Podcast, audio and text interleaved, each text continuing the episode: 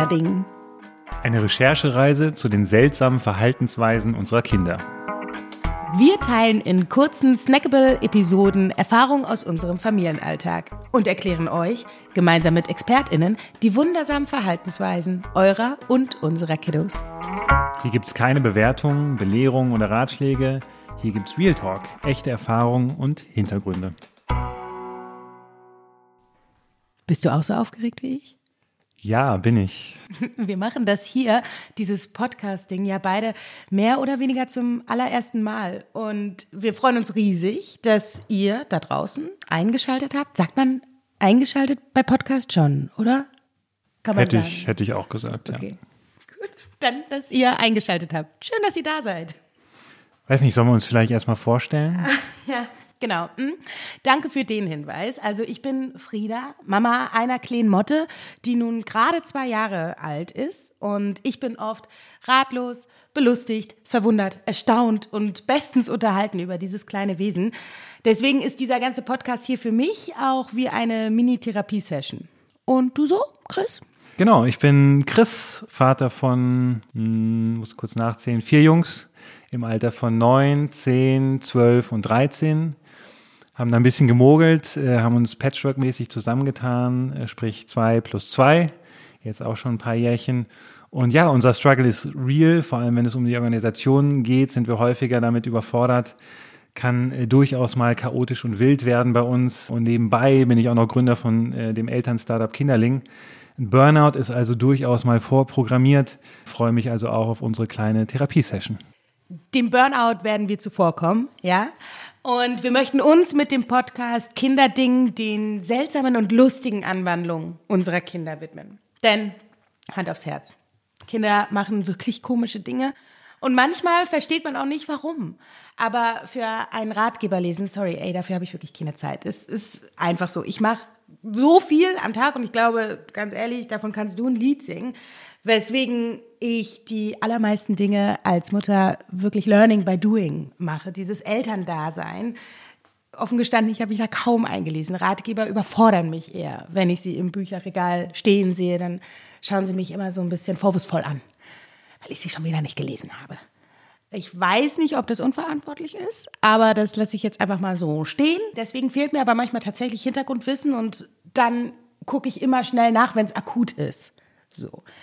Genau, und äh, weil ich keine Zeit habe für diese Schinken, dachte ich, warum macht man nicht mal einen Podcast dazu? Und ich freue mich, dass wir uns äh, die Zeit dafür nehmen. Cool, finde ich auf jeden Fall sehr spannend. Ich habe gerade überlegt, haben wir irgendwelche Ratgeber zu Hause stehen? Fallen tatsächlich gerade nicht so viele ein, wenn dann irgendwo ganz hinten im Bücherregal.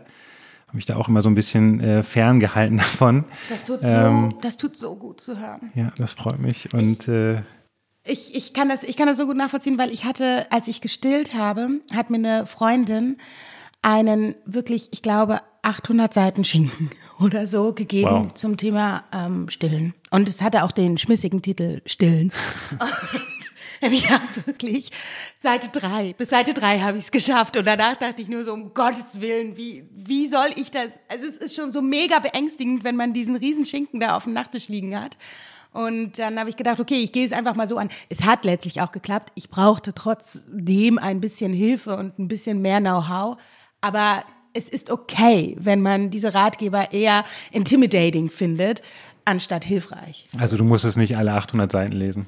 Habe ich nicht gemacht, ne. Mein Kind ist gerade zwei geworden, also Glück gehabt. Genau, aber deswegen sind wir auch äh, ein Stück weit für euch da. Wir wollen Episode für Episode ein besonderes sogenanntes Kinderding erklären. Da an der Stelle vielleicht noch ein kleiner Disclaimer. Wir sind bei weitem keine Expertinnen. In erster Linie ist das hier ein Safe Space für uns und für euch HörerInnen. Jedes Kind ist ja sowieso wunderbar in seiner oder ihrer Individualität. Vergleiche sind hier also absolut nicht nötig und wenn wir hier Tipps geben, dann auch nur aus unserer bescheidenen Erfahrung. Aber wo es geht, holen wir uns natürlich auch Expertinnen dazu, sodass wir hier alle auch etwas dazulernen können. Neben dem Spaß, den wir natürlich hier auch in unserem Podcast gemeinsam haben wollen.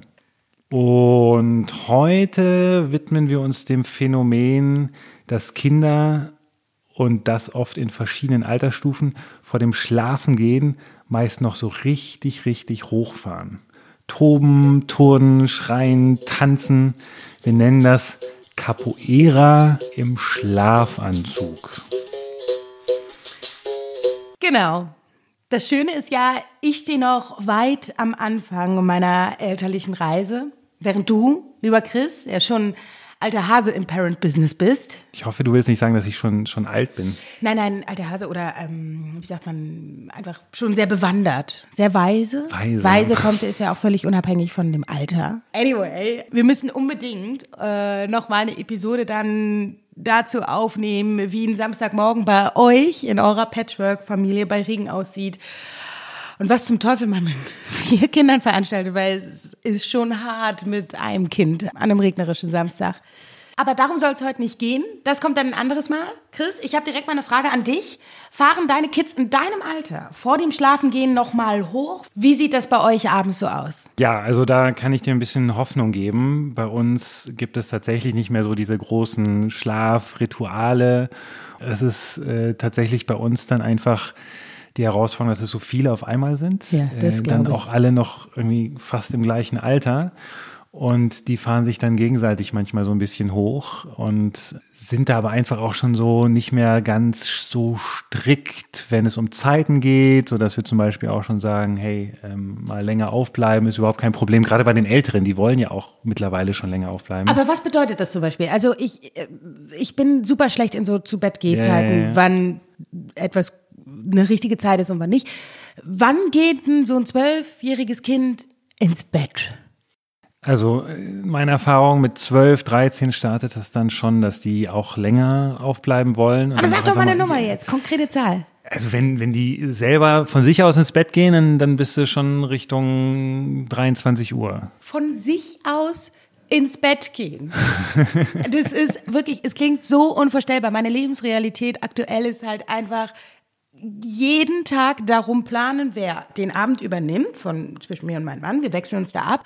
Und halt aber auch das Privatleben natürlich genau darum zu stricken, wann dieses Kind ins Bett geht. Weißt du? Also ich kann ja keine Verabredungen annehmen, ohne vorher geklärt zu haben, wer das Kind ins Bett bringt. Und bei uns findet das auch meistens erst nach acht statt, weil sie gerne in den Tag hineinpennt und wir ein bisschen lapidar sind, wenn es um den Mittagsschlaf geht.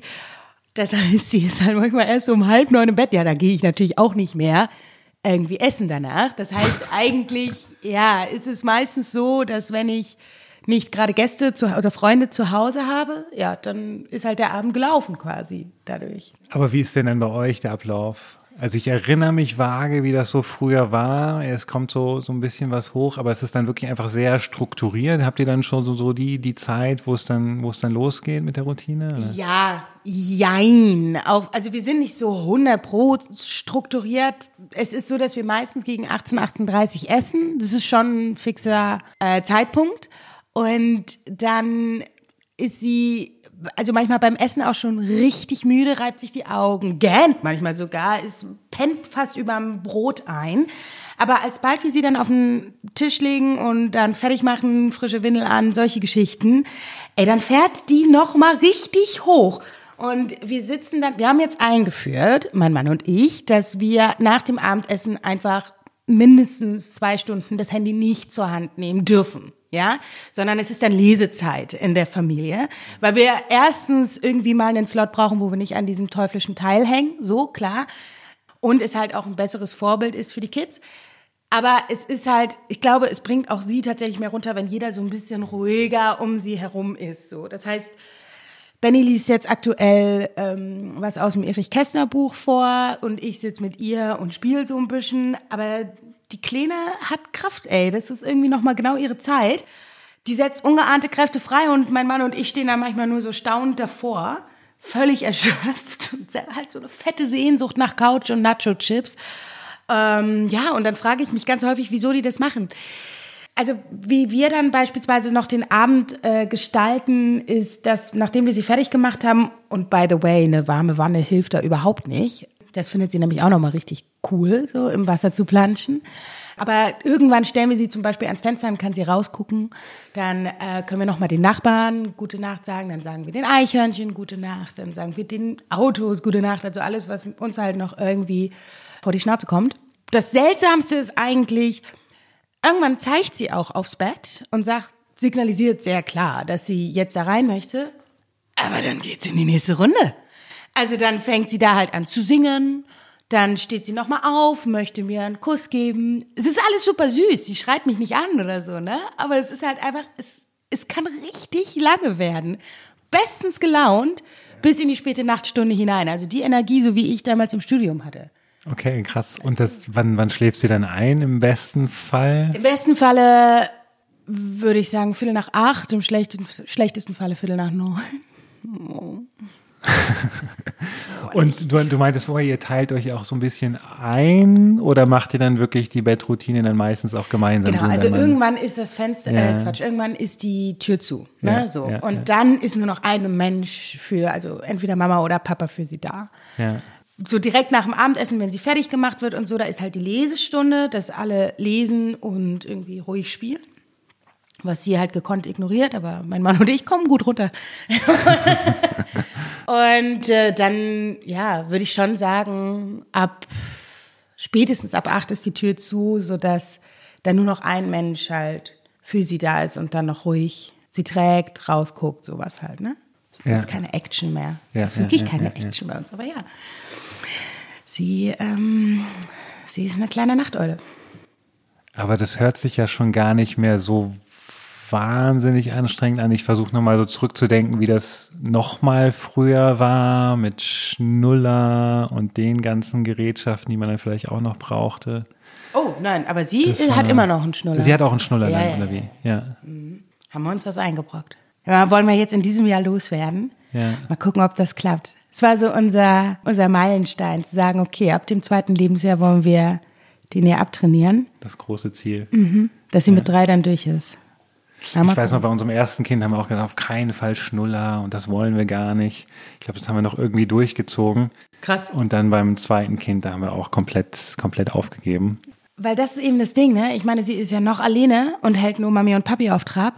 Wenn da irgendwann mal ein Geschwisterchen dazukommen sollte, wie läuft es dann ab? Die peitschen sich ja gegenseitig dann nochmal hoch. Aber nochmal zurück zu dir, Chris. Ich habe das Gefühl, ich habe jetzt sehr viel über mich geredet. Nicht, dass mich das langweilen würde, aber vielleicht den Rest der Welt da draußen. Wie läuft es denn bei euch letztlich ab? Ihr esst zu Abend, ihr esst eine Pizza und dann gehen alle irgendwie selbstständig ins. Bett oder was? Äh, Also erstmal haben wir tatsächlich auch beim Abendessen keine wirklich feste Zeit mehr. Die Kids haben halt schon ihre Hobbys, gehen dann irgendwie dem Sport nach und äh, sind bei Freunden und kommen dann teilweise auch schon zu unterschiedlichen Zeiten nach Hause. Und dann hängt es auch so ein bisschen an uns, wann wir überhaupt mit dem ganzen Vorbereiten etc. fertig werden. Da müssen vielleicht noch alle unter die Dusche springen. Das dauert natürlich noch eine Weile, bis man sie da einmal durchgetrieben hat. Und dann versuchen wir natürlich gemeinsam zu essen. Das ist, das ist so unser Ritual, wenn du so willst. Und dann äh, kommt wahrscheinlich irgendwann der Moment, also am Esstisch sitzen ist äh, sowieso immer noch mal so ein Thema. Äh, können wir noch mal irgendwann anders drüber sprechen. Aber dann kommt meistens irgendwann einer von uns, der dann sagt, so äh, Leute, jetzt wird's Zeit fürs Bettchen. Und dann gehen die auch tatsächlich schon selbstständig Zähne putzen und machen sich fertig. Das Ganze kann dann aber sehr schnell ausarten, weil dann einfach auch nicht aufhören wollen zu quatschen. Und einer von uns muss dann eigentlich wirklich so ein bisschen wie, wie so ein Polizist daneben stehen und aufpassen, dass sie dann wirklich auch das machen, was sie sollen. Und dann im Zimmer nicht noch anfangen, irgendwie mit dem Ball zu spielen oder irgendwie Musik zu hören, sondern wirklich auch Schlafanzug an, Zähne putzen. Äh, da übrigens noch ein weirdes Kinderding äh, beim Zähneputzen. Da haben wir tatsächlich einen in der Gruppe, ein Monster, der will gar nicht aufhören mit dem Zähneputzen. Häufig ist es ja so, man kriegt sie gerade so zu diesen 60, 90, 120 Sekunden Zähneputzen. Ich glaube, zwei Minuten ist ja irgendwie so das offizielle Minimum, ne? Ja, aber das kriege ich bei meiner never hin, Alter. Da Ja. sind das vielleicht 30 Und jetzt, Sekunden. jetzt halte ich fest, bei einem, äh, der, der macht locker seine sieben, acht Minuten voll. so dass wirklich alle eigentlich schon äh, im Bett sind und fertig sind und er steht noch im Bad und, und putzt sich noch die Zähne zu Ende. Aber ist das Strategie einfach vielleicht? Nee, ich glaube, das ist so ein, so ein weirdes Ding, das äh, vielleicht so. Sein Guilty Pleasure, leicht- dass er richtig Bock Guilty Pleasure, was leicht zwanghaftes. Von mir hat das nicht. Aber ähm, ja, ich will da natürlich auch nichts sagen und manchmal warten wir da einfach noch auf ihn. Und dann beim zu Bett gehen ist es dann auch ganz unterschiedlich tatsächlich. Manche wollen noch ein bisschen mehr kuscheln. Manche wollen nur noch kurz kuscheln. Manchmal lesen wir was vor. Manchmal sagen wir auch, es ist zu spät, Licht aus und schlafen am Wochenende in den Ferien sind wir da auch ein bisschen relaxter und dann äh, in dem Alter kommt dann natürlich auch super viel Pushback, gerade jetzt in den Ferien immer, äh, hey, wir wollen noch nicht ins Bett, es sind Ferien und viel zu stressig und können wir nicht noch dies und das und yeah. Film gucken. Also yeah. du merkst, es ist es ist schon sehr flexibel und ähm, ja, wie gesagt, kann dir da, glaube ich, Hoffnung machen, dass man die dann auch wirklich irgendwann ganz alleine ins Bett laufen lassen kann. Und, das wollte ich noch sagen, mega cool, das hatten wir jetzt auch die letzte Zeit, schon die ersten Nächte, wo wir auch weggegangen sind und die Kids selbstständig ins Bett gegangen sind. Wow. Ja. Oh, das ist ein richtiger Silberstreifen am Horizont. Ja. Ich meine, da muss ich nur noch entspannte neun Jahre lang ins Land ziehen lassen, bis ich da hinkomme. Aber das ist natürlich krass. Unvorstellbar eigentlich in meiner aktuellen Lebenslage. Aber hey, das Gute ist, ich bin nicht die Einzige mit diesem Phänomen und du hast die Erfahrung ja ebenso gemacht. Andere Eltern teilen auf Blogs auch Geschichten darüber, wie sie jeden Abend dabei zuschauen müssen, wie die Kids nochmal richtig hochfahren. ErgotherapeutInnen nennen das Ganze, und damit kommen wir zum großen Aha der heutigen Sendung. ErgotherapeutInnen nennen das Ganze gerne motorische Unruhe. Das habe ich neulich auf toyacademy.de gelesen. Zum Beispiel kann ein kleines Baby immer wieder seinen Fuß so auf den Boden hauen oder ein größeres Kind läuft im Zimmer umher und erklimmt sämtliche Möbel. Und die AutorInnen auf der Website schreiben, dass beide Verhaltensweisen denselben Ursprung haben nämlich die kindliche und universelle Lust, die eigenen Sinne durch Bewegung anzuregen, auch Sensomotorik genannt. Ich schmeiß hier die Begriffe um mich. So, motorische Unruhe ist ein natürlicher Teil der kindlichen und allgemeinen Entwicklung. Und vor kurzem habe ich auf Instagram auch ein Reel gesehen, das wir euch auch in den Show Notes verlinkt haben. Dort erklärt eine Expertin für Sensorik, warum es für manche Kinder sogar mega wichtig ist, vor dem Schlafengehen nochmal so richtig sich im wahrsten Sinne auszutoben. Diese Bewegung beruhigt nämlich das Nervensystem der Kleinen. Und jetzt, Chris, aufgepasst. Der Grund für die motorische Unruhe liegt normalerweise darin, dass das Kind seine Tiefensensibilität stimulieren möchte. Das nennt man auch, und jetzt kommt ein schwieriges Wort, Pro Propriozeptive Wahrnehmung. Noch einmal.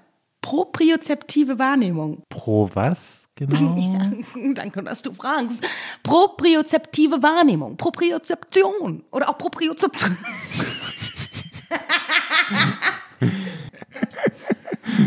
cool. Äh, danke, Frieda. Äh, super, super recherchiert. Ich weiß nicht, ob ich mir das Wort jetzt gemerkt habe. Propriozeptive Wahrnehmung. Aber wir nehmen unseren selbst auferlegten Bildungsauftrag natürlich sehr ernst.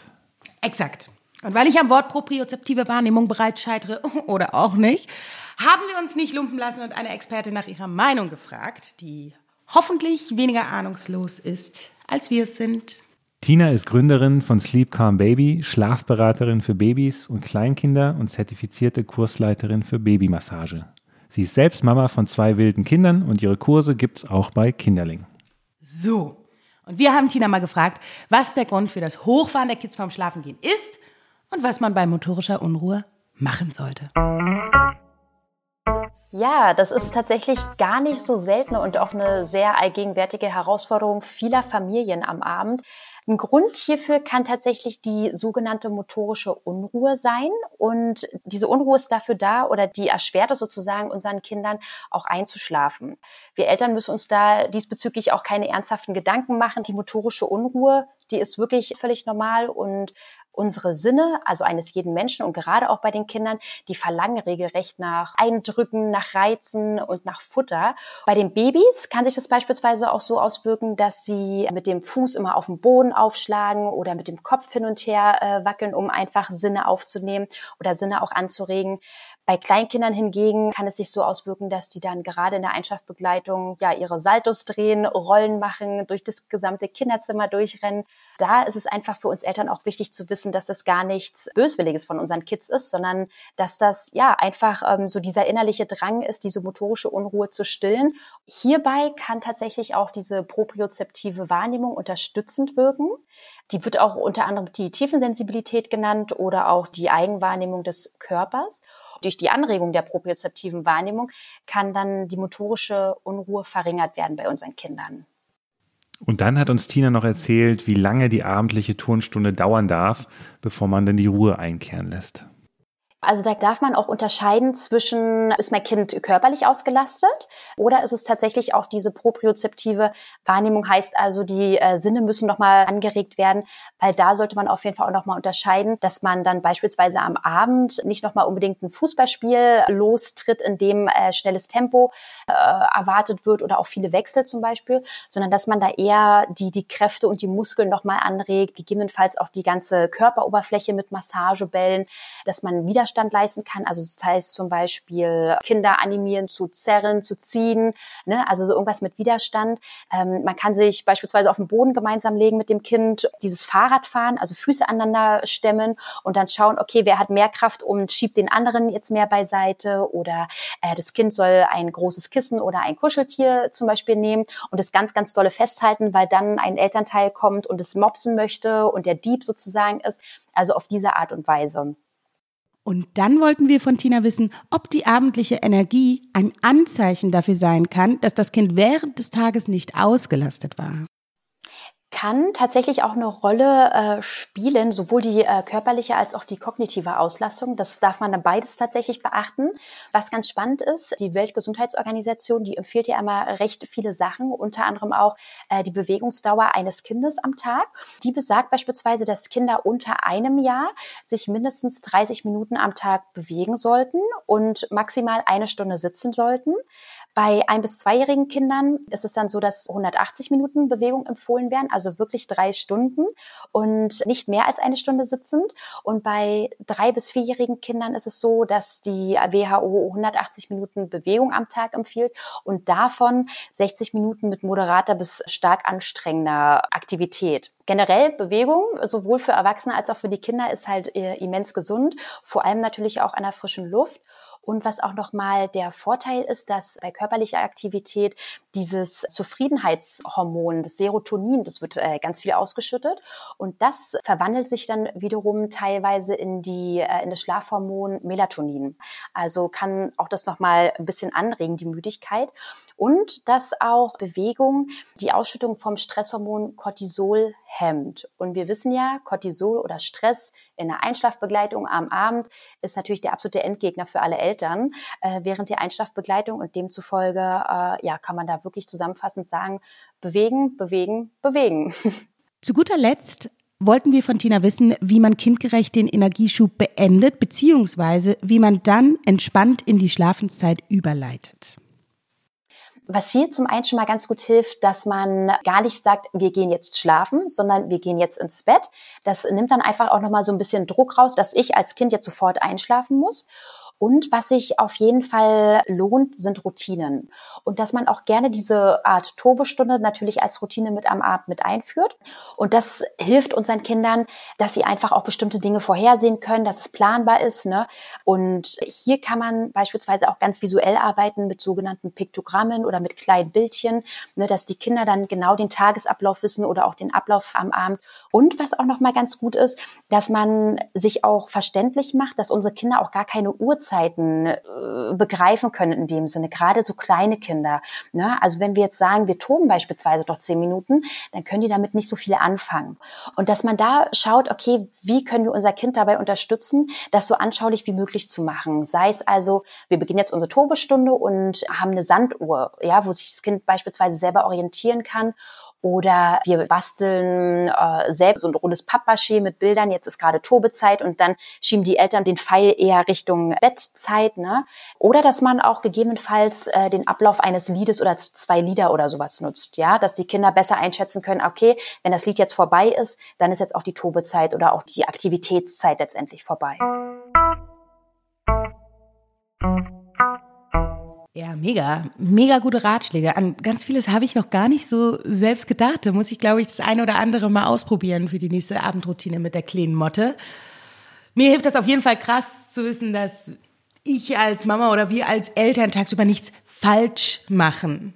Und dass das Phänomen, dass sie tobt und turnt vom Schlafengehen, etwas vollkommen Normales und Gesundes ist. Aber erzähl mal, kannst du dich denn, es liegt ja jetzt schon ein paar Jährchen zurück, an eure Abendroutinen von früher, vom Kleinkindalter, könnt ihr euch ja. daran noch erinnern? Tatsächlich nicht so wirklich. Really? Irgendwie verdrängt man das, glaube ich, auch. Aber das ist ja auch so das, das Phänomen, dass man sehr schnell das auch dann vergisst, wie das mit jüngeren, kleineren Kindern war. Aber ich habe natürlich auch so ein bisschen äh, überlegt, so ein bisschen in Erinnerungen äh, gekramt, wie das, wie das damals war. Ich kann mich auch noch sehr gut dran erinnern, wie wir dann wirklich so auf Zehenspitzen aus dem Zimmer raus sind, als wir dann endlich das, das Kind am Schlafen hatten und bloß keinen Mucks machen und bloß nicht nochmal aufwecken. Aber an diese einzelnen kleinen Routinen kann ich mich tatsächlich nicht mehr wirklich erinnern. Eine Freundin hat mir erzählt, da haben sie es mit White Noise gemacht, da haben sie wirklich so den, mhm. den Fernseher mehr oder weniger angestellt und das dann mit so lautem, ja, weißem Rauschen probiert. Dann sind sie übergegangen auch zu einer Musik-CD Klaviermusik für Kids und das hat auch wunderbar funktioniert, aber nach zwei Jahren konnten sie die CD auch nicht mehr hören. Ähm, total genervt davon. Also ganz unterschiedliche Ansätze und ich glaube, das ist auch wahrscheinlich am Ende des Tages wichtig, dass da jeder so ein bisschen seine Wahrheit findet, oder? Was meinst du? Ja, total. Ich äh, würde das komplett unterschreiben. Ich habe auf jeden Fall ein paar Hausaufgaben werde den ein oder anderen Tipp mal von der lieben Tina ausprobieren und werde euch auf jeden Fall wissen lassen, wie das so gewirkt hat. Auf die kleine Motte. Willst du noch irgendwie? Ein paar letzte Worte? Noch ein paar Grüße loswerden. Noch ein paar Grüße? Nö. Hat Spaß gemacht. Schön. Ja, mir auch unbedingt. Noch der Aufruf natürlich an alle HörerInnen da draußen. Was ist noch ein seltsames Kinderding? Worüber sollen wir in unseren Episoden sprechen? Lasst es uns wissen. Schreibt uns via Instagram auf frieda.levin oder kinderling oder auch gerne ganz oldschool via E-Mail an podcast.kinderding.de. Jawohl. Super, ja, wir freuen uns. In zwei Wochen geht's weiter mit dem nächsten weirden Kinderding. Wäre ganz klasse, wenn ihr wieder dabei seid. Abonniert den Kanal, bewertet uns gerne und bis ganz bald. Bis dann. Tschüss. Kinderding ist ein Podcast von Kinderling. Mit der Kinderling-App zaubert ihr euren Kids eine unvergessliche Kindheit. Dort findet ihr Events, Kurse, Feriencamps und Ausflugsorte für die ganze Familie in allen großen deutschen Städten. Hosts dieses Podcasts sind Frieda Levin und Christopher Landsloth. Produktion und Stimme aus dem Off Konstanze Marie Teschner. Kinderding, alle zwei Wochen neu und natürlich überall, wo es Podcasts gibt.